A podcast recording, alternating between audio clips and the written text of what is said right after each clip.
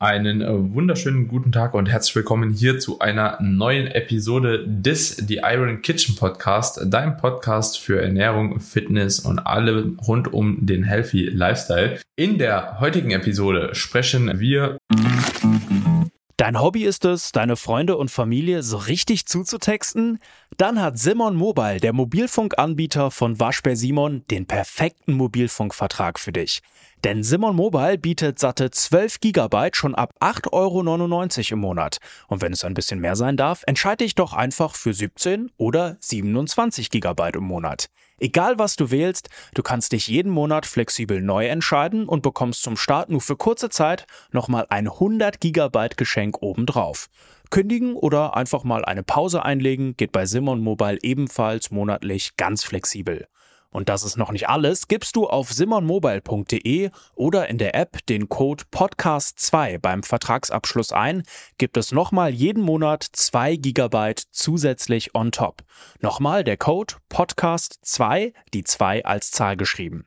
Das Angebot ist nur bis zum 13. Mai 2024 gültig, also Worauf wartest du? Alle weiteren Infos gibt's auf simon.link slash podcast über eure Fragen. Und zwar, Carmine hat eine kleine Fragerunde gestartet gehabt über Instagram. Also direkt schon mal vorab. Abonniert uns gerne auch auf unseren Instagram-Accounts, wenn ihr dahingehend Fragen habt und natürlich Nachrichten loswerden wollt an uns. Ja, das ist dahingehend wahrscheinlich die beste Möglichkeit über Instagram. Und ansonsten, ja, würde ich sagen, gehen wir direkt mal in diese Fragerunde rein. Sind, wie viele Fragen sind es? Hast du einen Überblick? Also es sind, es sind auf jeden Fall einige spannende dabei. Wie viele es sind, weiß ich nicht. Ich bin aber auch ehrlich zu dir, ich habe mir die Fragen im Vorfeld gar nicht so wirklich angeschaut. Ich wollte nämlich diese Q&A-Runde recht spontan halten und einfach auch spontan die Fragen rauspicken, die ich für interessant für uns halte, mal zu diskutieren. Finde ich ehrlich gesagt auch ziemlich cool, vorne dran gar nicht zu wissen, um was es geht. Mal, gu mal, gucken. Da, Ist ja auch für uns da, eine Herausforderung, da, ne? Wollte ich gerade sagen, da kann man ja auch mal das wirkliche Wissen prüfen. Nicht nur das Oberflächliche, ne? Ja, alright. Ja gut, würde ich sagen, schauen wir mal, wie weit wir kommen. Fünf würde ich auf jeden Fall mindestens mal ins Visier nehmen und mal gucken, wie viel gute da noch Start sind danach, ja. Ja, genau. Also werden ja einige Fragen bestimmt ein bisschen schneller beantworten können. An, über andere können wir dann etwas mehr philosophieren, je nachdem, worum es geht. Was auf jeden Fall auch sehr oft angefragt wurde, was ich jetzt schon auf den ersten Blick sehe, gerne mehr Fallbeispiele, gerne mehr, ja, also das wird auf jeden Fall häufiger angefragt können wir uns auf jeden Fall auch in Zukunft da mal merken, dass wir mehr Szenarien aufgreifen. Deswegen nochmal, abonniert uns auf Insta, weil dort könnt ihr natürlich auch euren, euer Fallbeispiel schicken. Aber äh, starten wir doch direkt mal rein. Ich gucke hier gerade mal. Übrigens Fallbeispiele. Ich habe ein gutes Fall Fallbeispiel noch. Das war jetzt tatsächlich nicht aus der Podcast-Fragerunde, beziehungsweise über den Podcast gestellt, aber das ist ein sehr cooles Fallbeispiel bezüglich einer gecrashten Reverse Diet.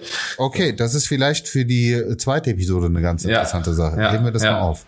Ja, also wir starten mal, wir starten mal ganz locker rein, aber ist wirklich auch eine sehr häufig gestellte Frage, die bei mir immer wieder im Postfach landet. Wie schaffe ich es, mehr gesunde Fette in meine Ernährung zu integrieren. Etwas, was wahrscheinlich in unserer beider Wahrnehmung so einfach ist, aber trotzdem da draußen immer noch extrem viele Schwierigkeiten bereitet. Also was sind so deine Top-Empfehlungen, wie man schnell und einfach mehr gesunde im Alltag integrieren kann? Das ist tatsächlich sehr, sehr spannend, weil ich glaube, die Frage resultiert nicht daraus, dass die Person nur schlechte, in Anführungsstrichen, Fette konsumiert, sondern ich glaube, das ist so eine Art von Person, gehe ich einfach mal von aus, die einfach allgemein Probleme hat, überhaupt Fett in ihre Ernährung zu integrieren, weil es einfach hochkalorisch ist. Ne? Absolut. So, ich, glaub, ich, ich, kenne, ich kenne auch die Person, deswegen an der Stelle ganz liebe Grüße an dich, ist sogar ein Mann, wo ich aber weiß, der hat auch eine gewisse Historie. Okay.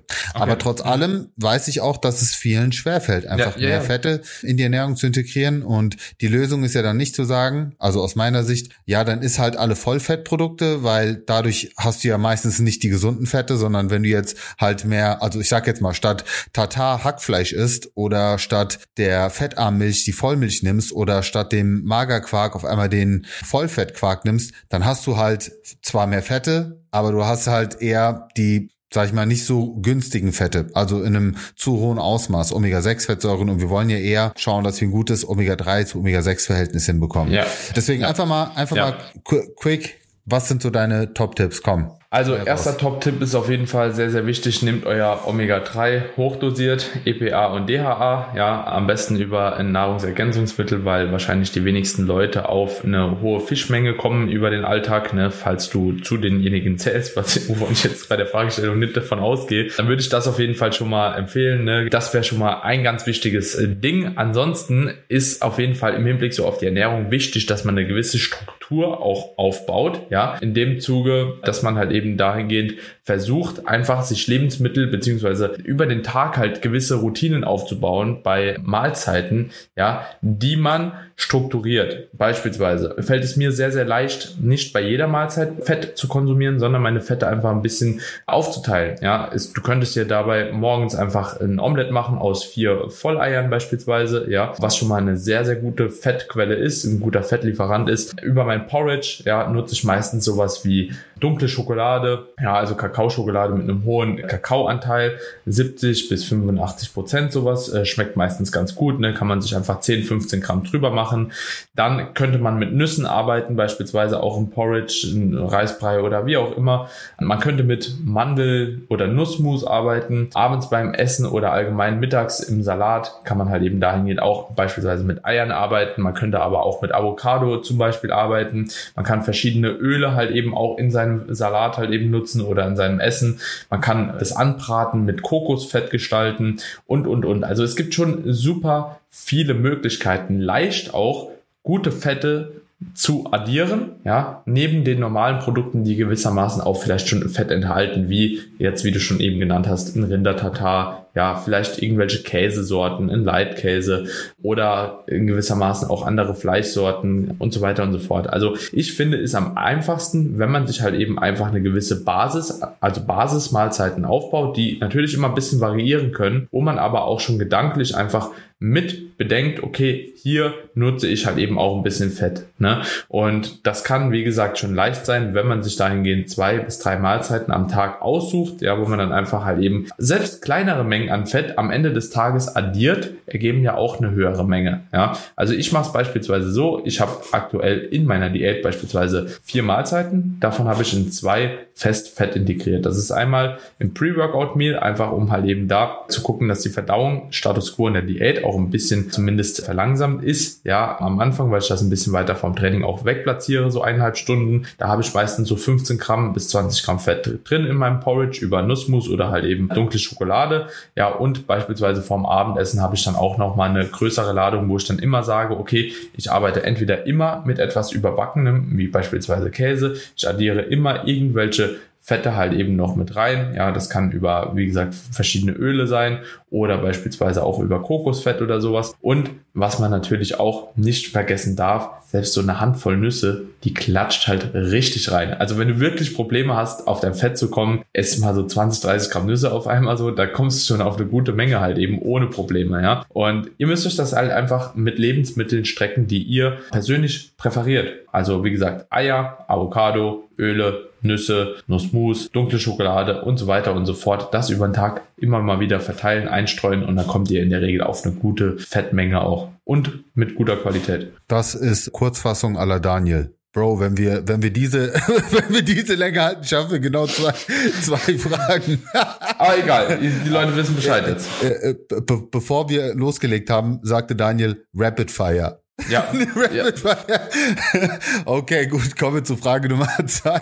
Rapid Geil. Fire äh, verkackt. Ja, ja egal. In der ersten Frage. Egal, die nächsten werden kürzer. Ja, also Mahlzeitenfrequenz zum Abnehmen und dann äh, auch noch mit Ergänzung bei Frauen. Die übernehme ich an der Stelle. Also erstmal gibt's da keinen Unterschied zwischen Mann und Frau, was die Mahlzeitenfrequenz betrifft. Zweiter Punkt, die Mahlzeitenfrequenz ist für das Abnehmen per se erstmal nicht wirklich relevant, aber ganz irrelevant ist es auch nicht, denn es macht auf jeden Fall Sinn, zumindest das Protein über mehrere Mahlzeiten zu verteilen, sprich drei bis vier Mahlzeiten. Das würde ich dir auf jeden Fall ans Herz legen. Und es macht auch Sinn, eine gewisse Mahlzeitenfrequenz aufrechtzuerhalten, wenn du zum Beispiel in der Vergangenheit die Erfahrung gesammelt hast, dass du häufiger Heißhunger bekommst, dass du in so eine Art Loch reinfällst, weil du die Mahlzeiten Pausen zu groß hältst, ja, also dann am besten möglichst gleich verteilt. Aber was die reine Gewichtsabnahme betrifft, ob du jetzt eine Mahlzeit, zwei oder fünf isst, spielt gar keine Rolle. Am Ende ist es völlig egal, ob du deine, ich sage jetzt mal 1600 Kalorien auf 4 mal 400 verteilst oder 2 mal 500 und einmal 600. Solange du am Ende des Tages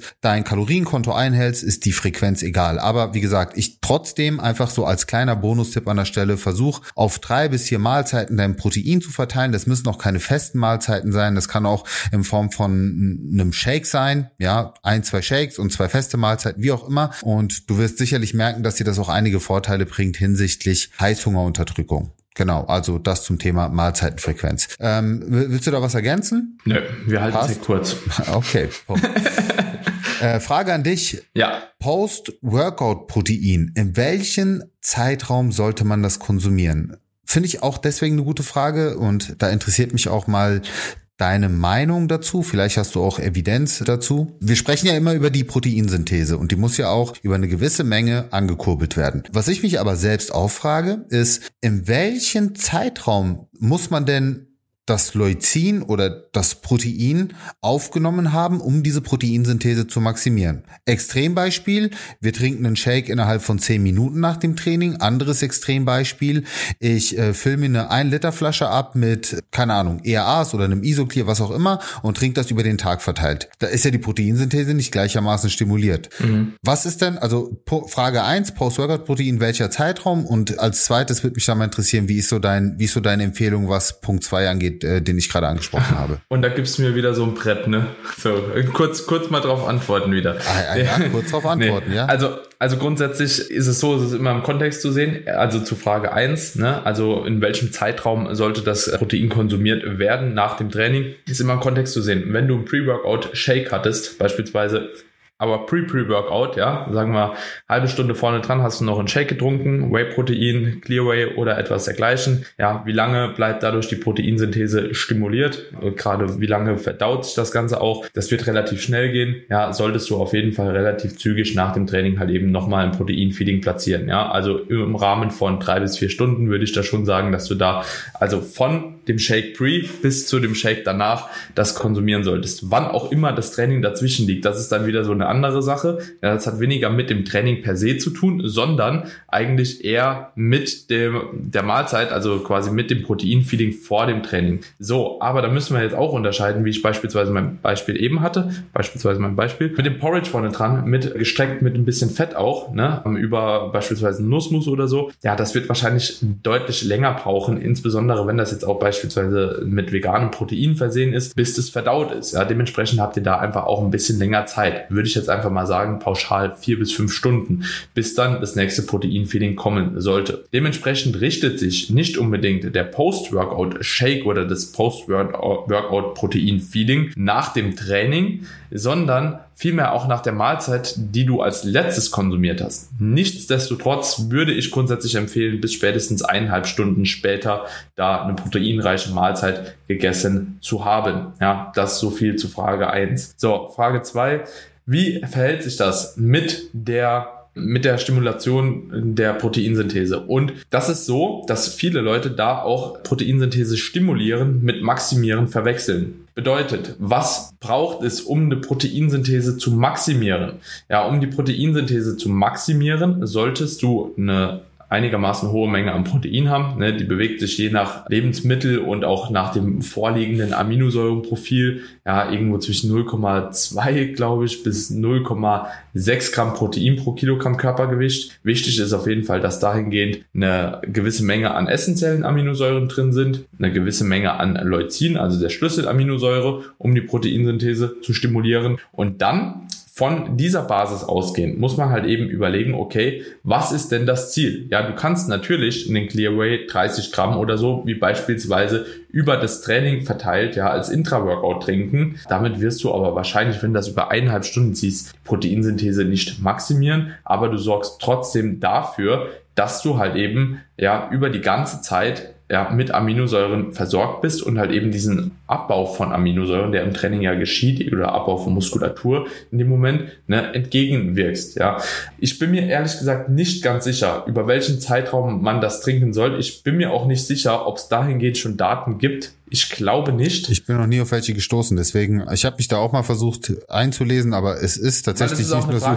Man hört, also man liest, man liest ganz viel über, über die Menge an Leucin und Gesamtprotein, was enthalten sein soll, aber nicht in welchen Zeitraum man das konsumieren sollte. Finde ich auf jeden Fall eine spannende Frage. Ich gehe aber sehr stark davon aus, dass es auch deswegen nicht untersucht ist, weil die meisten eben den Shake relativ zügig trinken, also wahrscheinlich innerhalb von einer halben Stunde maximal, wenn überhaupt. Und da spielt dann sowieso keine Rolle, weil aber der Zeitraum ist ja safe. Wenn wir das aber mal weiterstrecken, ja, es gibt ja auch Leute, die haben eine sehr, sehr hohe Mahlzeitenfrequenz mit sehr, sehr vielen kleinen Proteinfeelings über den Tag. Das würde mich halt eben auch mal interessieren, wie verhält es sich da denn? Ne? Also, wie verhält sich denn, wenn du halt beispielsweise als 100 Kilo Athlet immer mal wieder so 25, 30 Gramm Protein über den Tag verteilt ist? Ne? Und ich glaube, du hast da eher Nachteile wie Vorteile von. Ähm, äh, nee, mein, tatsächlich nicht. Das, ist, glaube also ich, auch mal untersucht worden. Stimulation, also. Ja, genau, aber das ist ja egal. Aber das ist ja, weil, nur weil du es nicht maximierst, also es ist im Prinzip egal, ob du es maximierst oder ob du es konstant einfach auf einem guten Level hältst. Deswegen haben auch frühere Bodybuilding-Mahlzeiten gut funktioniert, wo die Leute sich halt sechs, sechs kleine äh, Mahlzeiten über den Tag verteilt gegönnt Kommt haben. Kommt ja auch erstmal auf das Gesamtprotein an. Ne? Also Eben, so, genau. Das ist immer noch der relevantere Faktor und dass du natürlich auch auch regelmäßig zuführst. Also ich glaube, das ist auf jeden Fall überlegen einem äh, gefasteten Ansatz. Ne? Aber ich glaube, es ist halt eben aus verschiedenen Aspekten auch äh, trotzdem eine etwas geringere Mahlzeitenfrequenz. Von geringer spreche ich jetzt vier bis fünf Mahlzeiten am Tag unterlegen. Aber bei Bodybuildern kommt es ja halt eben auch nochmal drauf an, wie ist halt die Verdauung, ne, also so können die halt eben vier bis fünf Mahlzeiten überhaupt verdauen, so richtig, ne, kriegen die da Probleme, kriegen die ihr ganzes Essen rein. Und ja, das ist halt eben die Frage, die arbeiten ja auch wieder mit anderen Hilfsmitteln, sage ich jetzt einfach mal, um dahingehend vielleicht eine ganz andere Maximierung der Proteinsynthese zu haben. Ja, aber so, so wäre so mein Ansatz. Ja. Okay. Nächste Frage. Ja. Daniel, heute Kurzfassung läuft. Das ging no. aber wirklich. das ging wirklich schneller. Also, die Frage finde ich auch gut. Geht bitte nochmal genauer ein auf Muskelaufbau als Frau mit Übergewicht. Also auch hier, du merkst viele Frauen, die äh, in meiner Community sind, aber kann man ja auch allgemein behandeln. Finde ich auch ein gutes Thema. Finde ich auch gut, wenn man übergewichtig ist und sich dafür entscheidet, bei einer Abnahme gleich das Krafttraining mit dazuzunehmen. Also neben dem Thema Alltagsaktivität mehr Schritte sammeln, auch mit dem Krafttraining zu beginnen. Das Schöne ist ja, dass man gerade in dieser Situation ein enormes Muskelaufbaupotenzial hat, selbst in einem Defizit und laut wissenschaftlicher Datenlage sogar mit einem recht aggressiven Defizit immer noch gute Muskelaufbau Aufbauergebnisse erzielen kann, sofern man progressiv trainiert. Deswegen das, was ich dir an der Stelle mitgeben möchte, ist, achte darauf, dass du genug Protein konsumierst. Also orientiere dich bitte auch an den ungefähr zwei Gramm Protein pro Kilogramm Körpergewicht, weil Proteine sind nun mal die Bausteine für die Muskulatur. Das brauchst du, das ist essentiell aus Sicht der Ernährung. Und aus Sicht des Trainings solltest du darauf achten, dass du eine entsprechende Trainingsfrequenz fährst von rate ich dir an, mindestens dreimal die Woche, besser wäre viermal, damit hättest du auf jeden Fall einen guten Startpunkt gesetzt und dass du darauf achtest, progressiv zu trainieren, bestenfalls auch hier erstmal Grundübung priorisierst, also lass dich nicht von einem Trainer als erstes an Adduktoren und Abduktorenmaschine setzen und ein bisschen Arm und Bauch trainieren, sondern konzentriere dich gerne auch mit einem maschinengestützten Training als, als Anfänger auf so Dinge wie Beinpresse, auf äh, den Latzug, auf die Brustpresse, auf Schulterdrücken, also auf Übungen, die über mehrere Gelenke gehen und entsprechend den Muskelaufbau auch in einem höheren Maße begünstigen als jetzt Isolationsübungen. Aber das sind eigentlich schon so die besten Tipps und äh, konzentriere dich natürlich auf die Abnahme, ganz, ganz wichtig. Wenn du merken solltest, dass du im Training keine Power hast, dann spricht sehr vieles dafür, dass dein Defizit zu hoch angesetzt ist aber du kannst, also dann würde ich einfach mit den Kalorien etwas höher gehen, aber trotz allem im Defizit bleiben. Also du brauchst definitiv keinen Überschuss oder keine Halt für den Muskelaufbau. Und gerade als Anfänger kannst du auch in einem Defizit immer noch gute Progression im Training erzielen, weil du erstmal viel intramuskuläre Koordination hast und so weiter und so fort. Also da passiert auf jeden Fall einiges. Genau. Daniel, du darfst gerne. Alright. Also, meine Freunde, gerade zu dieser Frage ist mir eingefallen, wenn die Podcast-Episode jetzt gerade online gekommen ist. Wir haben, der Thomas Geider und ich, wir haben ein Trainingsprogramm gemacht gerade tatsächlich das Push-Pull-Beine-Programm ist. Das wird es jetzt in meinem Online-Shop geben und das Ganze ist so aufgebaut, dass wir einen Musterplan auch haben, ja, mit einem Push-Pull-Beine, den man quasi so einfach abarbeiten kann, mit ganz vielen Übungen verlinkt, also mit Übungsvideos zu allen Themen. Wir haben eine Satzvorgabe, Wiederholungsvorgabe, wir haben Anmerkungen zu den einzelnen Übungen und man kann sich das Ganze, sogar wenn man selbst sagt, okay, äh, man möchte vielleicht unregelmäßiger trainieren, auch so einstellen, dass man beispielsweise über ja eine Woche nur drei Trainingstage hat statt äh, sechs Trainingstage und so weiter und so fort. Also die Frequenz ist da ganz stark individualisierbar. Ist sehr viel Mühe und Arbeit reingeflossen mit wirklich vielen, vielen Videos auch, ja, mit einem Guide, der das Ganze auch anleitet. Also wer sich da so ein bisschen vielleicht mal auf eine neue Stufe begeben möchte oder einfach auch eine Sicherheit haben möchte, einen guten Plan zu machen, ja, der kann gerne da einfach mal vorbeischauen oder mir gerne auch eine DM schreiben, was es damit so auf sich hat. Bin ich auch sehr, sehr gerne bereit, das demjenigen dann vielleicht näher zu bringen. Ist ziemlich gut geworden, deswegen habe ich gedacht, komm, hau ich hier mal kurz raus. Gerne, gar kein Thema. Weiter geht's. Weiter geht's. Eine gute Frage. Hm, hm, hm, ich gehe gerade mal so ein bisschen durch, weil es sind, das sind einige Themen, also jetzt keine speziellen Fragen. Ja, auch immer wieder Thema natürlich Periodenverlust, ne? Ursachen, Gegenmaßnahmen, auf was achten nach äh, Rückgewinn. Denke ich, ist auch eine Frage, wo du auch eine gute Antwort liefern kannst, oder? Fühlst du dich da sicher genug? Auf, auf Rückgewinn bezogen. Genau, also ja. erstmal, was sind die Ursachen? Oder wir gehen jetzt einfach, es gibt ja zwei Formen von Amenorrhoe. Wir gehen jetzt einfach mal auf die, auf die typische Amenorrhoe ein, die sehr oft auch in unseren Kreisen prominent ist, aufgrund von einer unterkalorischen Ernährung, aufgrund von zu viel Sport, zu viel Stress. Und ja, was, ha, was sind das? Hast du eigentlich schon sehr eigentlich gute schon. Ursachen genannt, ja. ja. Also genau.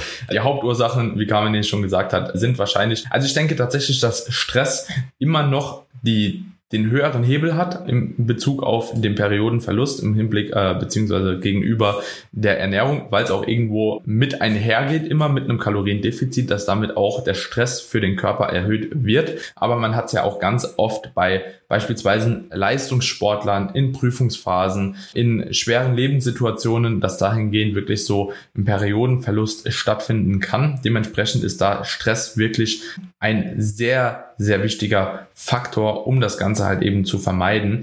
Wenn man dahingehend erstmal an seinem Stressmanagement arbeitet, wird man schon wahrscheinlich einen sehr großen Hebel drauf haben, um das Ganze zu verbessern. Was ich auf jeden Fall auch immer empfehlen kann, bevor man irgendwie versucht, mit Kleinigkeiten zu arbeiten, wie mit Supplements zu arbeiten und so, die alle ihre Berechtigung haben, aber widmet euch einem guten Schlaf und vor allem Stressmanagement. Also diese zwei Dinge haben einen sehr hohen Hebel. Dann erstmal eine leicht hyperkalorische, äh, hyperkalorische, also eine leichte Überschussernährung. Ja, es muss jetzt auch keine 500.000 Kalorien sein. Ja, die ah, Überschuss. Ganz kurz, ganz kurz reinkrätschen, weil gerade dazu habe ich auch kürzlich eine ganz coole Studie gelesen, wo schon ein Überschuss von 250 Kalorien täglich ausgereicht hat, um bei den Probandinnen die Periode wieder zurückzubekommen. Das heißt jetzt nicht, dass das für alle gleichermaßen gültig ist. Ich möchte damit aber einfach so ein bisschen die Handbremse ziehen vor diesen, wie, wie heißt dieser Ansatz? Also also wo die quasi alles essen, was reingeht, da haben sie, gibt's auch einen Begriff für, jetzt fällt es mir natürlich nicht ein. Recovery. Ähm, ja, nee, nicht Recovery. Also das ist wirklich so, das ist so ein Ernährungsansatz, den hat auch Stephanie Buttermore, die Freundin. Ah, von, ja, ja, habe ich gesehen, ja, ja. ja hat ja. das gefahren und die hat einfach gegessen, quasi, also intuitiv gegessen, worauf sie Bock hatte und hat, ist halt so, sorry, aber so Punkt, Punkt, Punkt geworden. Also die ist wirklich aufgegangen wie ein Hefekloß und das war aus meiner Sicht alles andere als zielführend. Natürlich hat sie die Periode wiederbekommen, aber die Frage ist, muss man dafür in diese Extreme gehen. Ja, also aber sagt nicht, sie, glaube ich, aber auch selbst, ne? Also so, sie hat das echt, wenn das Naja, es gibt, es gibt Bücher, die sich genau damit beschäftigen und das empfehlen und es gibt auch Ernährungspsychologen, die genau das empfehlen. Aber ich finde die Doku eigentlich ziemlich spannend. Also, wen das interessiert, die, die Leute, die können das auf jeden Fall auch mal bei ihr nachschauen. Gibt's auf YouTube Stephanie Buttermore und sie erklärt ja auch diesen ganzen Weg dahingehend und auch wie sich dann wieder ausreguliert hat, später auch von den Cravings, von der Ernährung her und so, ist sehr, sehr sehr spannend, würde ich aber auch so nicht empfehlen. Was ich aber auch empfehlen kann, und ich glaube, ich habe mich auch mal ein bisschen tiefer damit beschäftigt, da gibt es auch, meine ich, Evidenz zu, dass man, je nachdem, wie stark man auch in einem Untergewichtsszenario ist, ja, und das muss man halt eben auch so ein bisschen abgrenzen beziehungsweise aufschlüsseln. Wo liegt erstmal der grundlegende Faktor, dass überhaupt Periodenverlust halt eben geschieht? Ja, bist du normalgewichtig, ist du normal und hast halt eben hoch Stress? Ja gut, dann wirst du an deinem Stress arbeiten müssen. Bist du aber untergewichtig, ja, nahezu vielleicht magersüchtig, ja, dann solltest du schon mit einer Zunahmerate pro Woche von 0,5 bis 1 Prozent fahren, ja, um dahingehend rauszukommen. Also es hängt natürlich auch ein bisschen von der Situation ab, in der du dich befindest und dementsprechend kann man da auch jetzt, also weder Carmine noch ich können jetzt halt eben sagen, das wird 100 Prozent für dich funktionieren, sondern es gibt verschiedene Wege, aber es ist ähnlich wie tatsächlich nach einer Wettkampf Diät, ja, wenn Leute beispielsweise auf der Bühne waren, wenn Athletinnen auf der Bühne, Bikini-Klasse, Figure-Klasse oder wo auch immer waren und dann erstmal da rauskommen müssen, um überhaupt nochmal die Chance auch zu bekommen, die Periode zu bekommen und da aus so einem wirklich super niedrigen Körperfettanteil bedarf es einfach halt eben einer schnelleren Zunahme. Aber was die Leute dann halt eben auch immer alle falsch machen, die nehmen halt eben da auch zu schnell zu viel zu. Und das Problem ist dabei, dass halt Hormone auch eine gewisse Zeit brauchen, um sich halt eben wieder zu regulieren. Ja, das bedeutet, mehr und schneller ist nicht gleich besser. Also ihr müsst da halt eben wirklich einen Weg für euch finden, auch ein bisschen Geduld aufweisen, bis das Ganze halt eben dann wieder funktioniert. Ne? Was ich aber interessanter fand, Frage, Kamine, willst du was mal dazu sagen, wie man die Periode dann hält mehr. Ja, also also man sollte auf, also ich habe die Erfahrung gemacht, dass man versuchen sollte, mindestens drei Zyklen dann auf dem Status zu bleiben. Also nicht, okay, Periode ist wieder da und jetzt gehe ich wieder direkt in mein altes Muster rein, sondern ähm, gucken, dass sich die Periode über drei Zyklen stabilisiert. Und dann kann man anfangen, wieder langsam zu testen, bis wohin kann ich gehen. Zu, sowohl aus Sicht der Ernährung, also wenn man jetzt irgendwie eine Diät wieder anstrebt, dass man mit dem Defizit nicht zu hart reingeht, sondern wirklich schrittweise arbeitet, langsamer arbeitet, falls man eben abnehmen möchte. Genauso auch mit dem Sportpensum, weil das hormonelle System von Frauen ist sowieso sehr fragil. Aber auch hier gibt es große Unterschiede von Frau zu Frau. Und äh, die eine Frau, die reagiert schon bei drei Trainingseinheiten in der Woche entsprechend sensibel. Andere kommen mit fünf, sechs Mal die Woche weg. Also auch da muss man sich so ein bisschen rantasten und gucken, wann treten jetzt schon die ersten Zyklusunregelmäßigkeiten ein. Das ist ja das erste Warnsignal, bevor die Periode komplett, komplett ausbleibt. Und so würde ich halt vorgehen. Also das ist ganz viel auf den Körper hören, auf das Körpergefühl achten und wichtig aber erstmal aus meiner Sicht die Periode für ein paar Monate zu stabilisieren. Also 100 Prozent. Ich hätte sogar gesagt eher noch länger, aber also das ist ja das, Mind das, ja, das Mindeste. Ja, ne? Ja, ähm, was unterstützend wirken kann, da darf ich an der Stelle, glaube ich, auch guten Gewissens eine Produktplatzierung machen, nämlich das Female Protect, weil es wirklich schon sehr, sehr vielen Frauen geholfen hat als unterstützende Maßnahme. Also das sind unterschiedliche L-Carnitin-Formen. Das ist auch ein wissenschaftlich fundiertes Supplement, was wirklich auch aus meiner Erfahrung heraus vielen, vielen Frauen helfen kann, einfach die, das körpereigene hormonelle System wieder anzukurbeln. Nur auch hier ganz wichtiger Disclaimer, das wird natürlich auch nur dann funktionieren, wenn man die anderen Maßnahmen auch schon ergreift. Also das ist kein Wundermittel. Wenn du weiterhin eine sehr unterkalorische Ernährung befolgst, viel Stress hast, dann wird das äh, halt auch keine Wunder bewirken können. Aber es kann quasi deinen Weg unterstützen. Und dann vielleicht noch abschließend eine Frage, weil dann haben wir ja auch schon, glaube ich, die halbe Stunde voll. Und auch eine Frage, die ich für sehr wichtig erachte, weil äh, das auch oft gestellt wird, nämlich das Problem mit dem Volumenessen. Also wir haben dazu auch eine separate Podcast-Episode, die ihr euch gerne mal dazu anhören könnt. Aber ich selbst hatte damit auch schon ganz, ganz große Probleme. Ich habe es mittlerweile Gott sei Dank nicht mehr, was nicht heißt, dass ich nicht immer noch große, volumenreiche Mahlzeiten essen könnte. Aber ich halte mich eben ganz bewusst zurück. Ich habe mir einfach ein paar Regeln auferlegt, die mir extrem dabei geholfen haben, nicht mehr dieses große Volumen zu benötigen oder überhaupt zu essen. Die, der Weg raus ist erstmal schwer, weil der Weg raus bedeutet erstmal Hunger ertragen zu müssen, also zumindest empfundener Hunger. Das ist ja kein echter Hunger, aber es ist einfach so, der Magendehnungsreiz fehlt. Das, heißt, ein wichtiger, ein wichtiger Signalgeber für die Sättigung ist nicht mehr da, weil du eben deinen Magen nicht ausdehnst und den erstmal wieder ein bisschen kleiner werden lassen willst. Also wir haben ja Mechano und na, geht auf Rezeptorebene auf jeden Fall der erste, der erste Punkt ist, du musst da raus. Das heißt, du musst dich dann wirklich anfangen zu limitieren auf kleinere Portionsgrößen. Wenn wir ehrlich sind, die meisten Volumenesser übertreiben es mit Gemüse. Das ist so eigentlich das Hauptproblem, weil nur darüber kannst du ja ein großes Volumen reinbekommen. Ansonsten bist du sehr wahrscheinlich stark übergewichtig, weil ja, da müsstest du halt ordentlich was an Nudeln, Reis und Co. essen. Das heißt, was ich dann gemacht habe, ist, ich habe mich auf täglich 500 Gramm Gemüse erstmal beschränkt, also wirklich da einen Punkt gesetzt. Ich habe auch mein Gemüse gewogen und nicht wie vorher einfach wahllos Gemüse reingeknallt, weil naja, Gemüse hat ja wenig Kalorien, so Freifahrtschein. Nein, ich habe mein Gemüse abgewogen, 500 Gramm. Ich habe meine zwei Portionen Obst drinne gehabt, also Apfel und ein paar Beeren zum Beispiel. Und so habe ich dann meine Mahlzeiten mit den restlichen, sag ich mal, Lebensmitteln gestaltet. Also Nudeln, Reis und so weiter war sowieso nie mein Problem, Protein auch nicht. Es war ja alles sauber getrackt. Es war einfach nur übertrieben viel Gemüse. Und habe dann auch angefangen, zum Beispiel meine ganzen Riesenschüsseln aus der Küche zu verbannen. Habe also wirklich nur noch aus normalen Tellern gegessen und nicht mehr aus riesen Salatschüsseln. Und so, so habe ich das dann über, ich glaube, das hat bei mir zwei Wochen gedauert, bis dann dieser böse Hunger weg war. Und das habe ich mir bis heute einfach als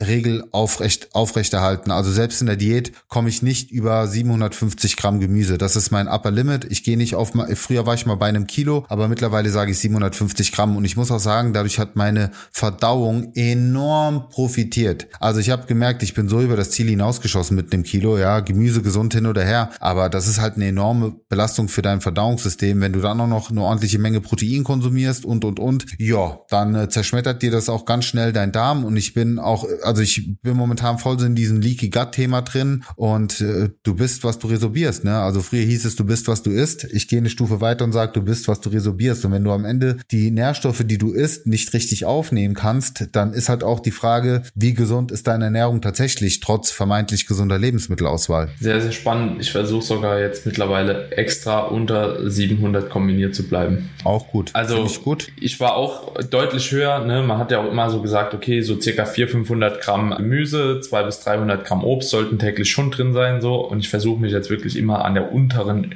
Spanne lang zu hangeln, auch in der Diät mit 2300 statt Off-Season 3800 Kalorien. Warum? Weil es meiner Verdauung absolut geschadet hat. Und ich habe wirklich sonst auch relativ ballaststofffrei gegessen, außer ein paar Haferflocken. So waren am Tag nicht so viele Ballaststoffe drin. Und es tut mir, meinem Verdauungstrakt extrem äh, gut. Also auch äh, so dieses Völlegefühl einfach nicht so oft da, nicht so viele Wassereinlagerungen tatsächlich halt eben. Man darf wirklich nicht vergessen, dass die Verdauung da eine sehr, sehr große Rolle auch spielt und mir hat es auf jeden Fall geholfen. Also finde ich interessant, dass du auch gesagt hast, du gehst davon weg, obwohl es ja Evidenz auch dafür gibt, dass man halt ein ausreichendes Maß an Obst und Gemüse essen sollte. Aber ich glaube, das ist doch etwas geringer, wie man sich selbst immer versucht so einzureden. Ne? Und gerade auch bei Vitaminen ist ja so, du hast auch einen gewissen Speicher auch da. Ne? Also so, wenn man mal einen Tag nur 200 Gramm Obst und Gemüse isst, ja, ist halt auch kein Beinbruch. Ja, und dann müsst ihr das nächsten Tag nicht aufholen. Also das ist jetzt auch vielleicht nochmal wichtig zu sagen. Ähm, damit muss man es einfach nicht so übertreiben. Wer es verträgt,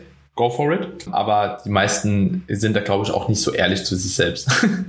ja. ja. Es ist, es ist komisch. Es ist wie mit allem. Die, die wenig essen, wollen mehr essen und die, die mehr essen, wollen wenig essen. Ne? Und genauso ist es auch bei Gemüse. Die, die kein Gemüse reinkriegen, sagen so, ja, ich würde gern halt eben mehr reinkriegen so und die anderen sagen so, ja, ich würde gern weniger essen, aber es ist so ein Teufelskreislauf. ja. Fakt. Ja, Fakt. Setzen wir einen Punkt an der Stelle, oder? Waren es fünf Stück jetzt? Äh, ich glaube, das waren fünf oder sogar sechs. Ich habe es jetzt nicht mitgezählt, aber auf jeden Fall ausreichend, um äh, die Podcast-Episode zu füllen. Und wir können ja dann bei Zeiten nochmal einen Fragesticker starten, beziehungsweise ich habe hier vielleicht auch noch ein paar, die wir in der nächsten Episode mal aufgreifen können oder in einer weiteren. Aber ich glaube, als nächstes greifen wir wieder mal ein Fallbeispiel auf, weil äh, es wurde echt oft gefragt, hier als ich durch die Fragen durchgescrollt bin, wirklich sehr, sehr viel davon zu lesen bekommen. Also die aber Community... Leute, auch hier nochmal der Reminder, ne? Wenn ihr Fallbeispiele wollt, liefert uns Fallbeispiele. Und das ist egal, ob das jetzt nur Ernährung oder Training ist oder jegliche andere Beispiele, die halt eben da auch in dem Kontext passen. Ja, gibt uns Beispiele, schreibt uns gerne eine Nachricht. Wir, also bisher ist noch keine untergegangen. Ja, wir schicken uns die immer gegenseitig zu und entscheiden dann, was dahingehend passend sein könnte. Ne? Und wenn es halt äh, unserer Meinung einfach nicht passt, dann ist es so. Ne? Das Schlimmste, was passieren kann, ist, dass wir euch sagen, sorry, die, die Frage passt nicht ganz. Ne? Aber schickt gerne was durch. Ne? Wir sind da offen. Dann ähm, ja, vielen Dank fürs Zuhören. Wie immer, teilt gerne diese Episode, wenn sie euch gefallen hat. Teilt diese Episode aber auch, wenn ihr allgemein den Podcast unterstützen wollt. Und äh, wir freuen uns wirklich sehr, wenn ihr uns natürlich eine 5-Sterne-Bewertung da lasst, wie immer, dass der Podcast weiter wächst, dass er auch anderen Leuten empfohlen wird. Und als drittes und letztes natürlich, wenn ihr uns auch auf Instagram folgt und ein bisschen Liebe da lasst. Genau. In diesem Sinne, Freunde, wir hören uns in der nächsten Episode wieder. Ciao, ciao. Auf Wiederhören.